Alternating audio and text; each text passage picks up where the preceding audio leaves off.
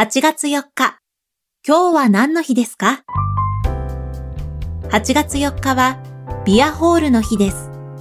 1899年の8月4日に東京銀座に日本初のビアホールで銀座ライオンの前身である恵比寿ビアホールが開店したことから銀座ライオンを運営する札幌ライオンが8月4日をビアホールの日に制定しました。ビアホールはビールをテーマにした飲食店のことで仮設テントによる大型のものも含まれます。ちなみに夏が本番のビアガーデンはビアホールとは違って屋外や建物の屋上に設置されている場合が大半です。あなたはエアコンの効いたビアホール派？